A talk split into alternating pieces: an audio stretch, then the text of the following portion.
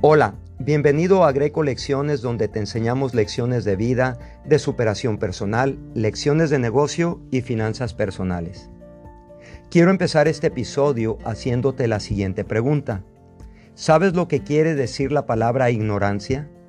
Te pregunto porque a veces solemos creer que sabemos el significado de una palabra y de repente nos damos cuenta que estábamos equivocados. Pero el significado de la palabra ignorancia es simple de entenderla. Es la falta de conocimiento e información. Pero ¿qué ocurre cuando creemos entender el significado de una palabra y por no entenderla cuando la expresamos a otros nos perjudica?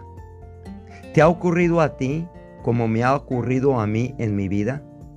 Estoy seguro que sí te ha pasado, o sea, es un mal entendimiento. Ahora te comparto algunos ejemplos sobre la ignorancia. La mayoría de nosotros aprendimos a comer pan, que es el derivado del trigo, y la mayoría de personas no están conscientes de que es muy dañino para nuestra salud. Nos sube de peso, sube el azúcar en la sangre y causa inflamación en todo el cuerpo, lo cual es muy dañino. Y unas personas que no sabían estos datos pudo haber sido uno de muchos contribuyentes que los llevó a tener la enfermedad diabetes. Y el siguiente ejemplo es cuando se consumió por primera vez el tabaco. La gente ignoraba en gran medida los efectos secundarios dañinos del tabaco. Pero hoy ya lo sabemos. Entonces, ¿por qué sigue mucha gente usando el tabaco? Ahora, si no sabemos o entendemos algo bien, nos trae consecuencias ¿Y cuáles pueden ser las consecuencias de la ignorancia? La ignorancia no solo te puede perjudicar a ti, sino a las personas que confían en ti y te impide a ti y a otros tomar medidas para un autoprotegerte. Por ejemplo, crees que el médico no te puede ayudar y por eso evitas la cita con el médico. Así que en este episodio número 48 te comparto la tragedia de no saberlo y las consecuencias que causa cuando tomas decisiones personales, de familia, de inversiones, de salud, de trabajo o de amigos. Soy greco y por más de 35 años le he ayudado a miles de personas a empezar su propio negocio y mejorar sus finanzas personales internacionalmente. Tomar decisiones es difícil cuando no sabes, no sabes sobre el tema y la ignorancia es raramente el problema. El reto con la gente que, con que tratas no siempre se preocupa por lo que a ti te interesa y te importa. Y la razón por la que no les importa no es que no sepan lo que saben y lo que les dices. La razón es que no creen lo que tú crees. Ahora entiende que lo que no sabes te puede estar perjudicando. La siguiente pregunta que me gusta preguntar es la siguiente. ¿Cómo sabes que no sabes lo que no sabes? Simplemente no lo sabes. Así que si no te expones a nueva información, es como si te vendaran los ojos. Y lo que no sabes te puede estar perjudicando. Así que cuidado. Y entonces no es lo que sabes, sino lo que tienes que aprender de aquí en adelante para tener éxito. Aprender lo que no sabes lo puedes aprender en la escuela o por tu cuenta y le llamamos experiencia. Pero lo que aprendes en la escuela no necesariamente te puede ayudar a lograr lo que deseas en tu vida, porque la mayoría de lo que aprendemos en la escuela es simplemente teoría. Y como no lo ponemos en práctica, simplemente se nos olvida a través de la vida. Así que no solo necesitas empezar a aprender, sino inmediatamente debes ponerlo en práctica.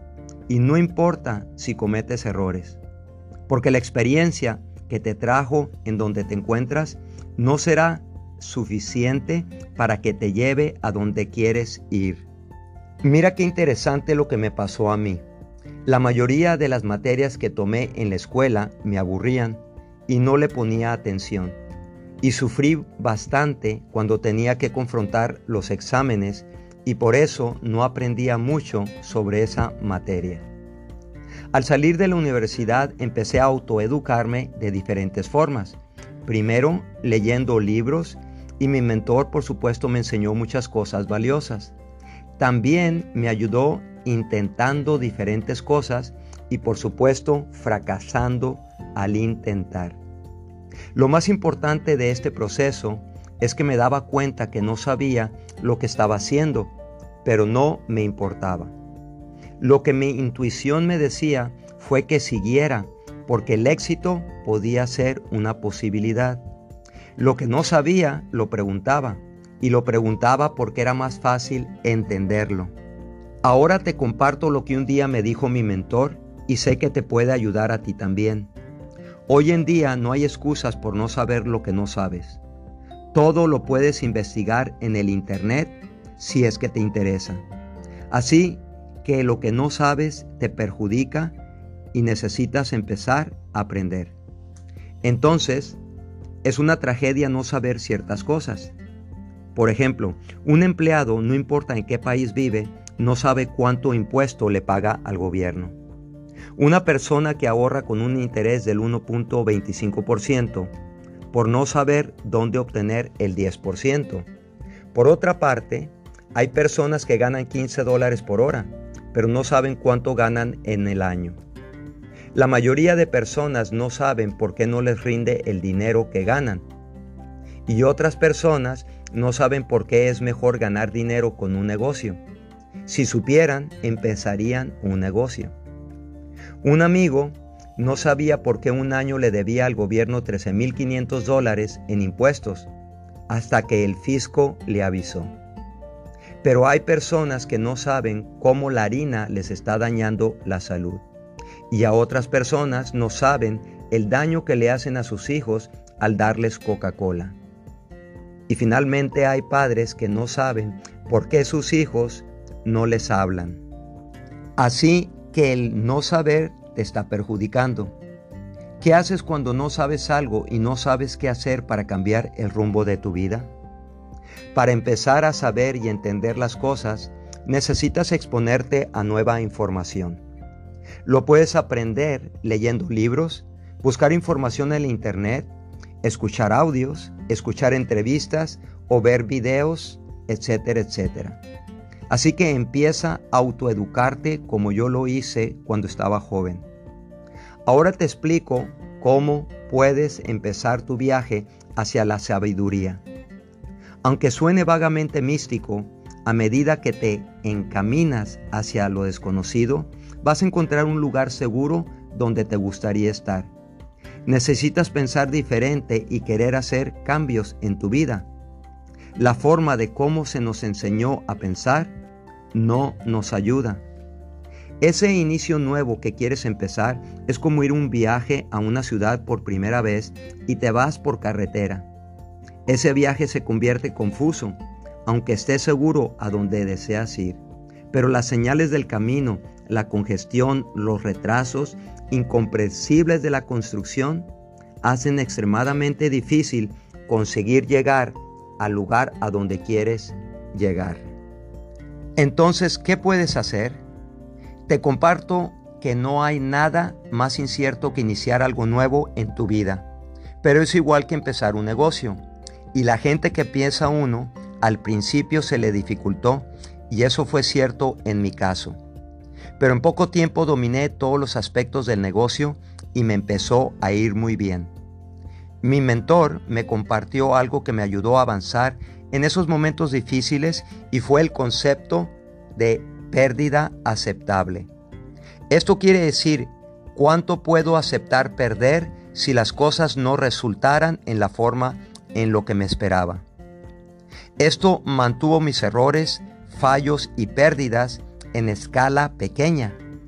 Antes de entender este concepto, siempre me concentraba en los resultados esperados y siempre me decepcionaba si no me salían como lo esperaba. Pero la pérdida aceptable me ayudó al principio de mi carrera a no ser perjudicado por falta de conocimiento y sabiduría. Simplemente el no saber ciertos conceptos me hicieron perder tiempo, así que no pierdas el tuyo tampoco.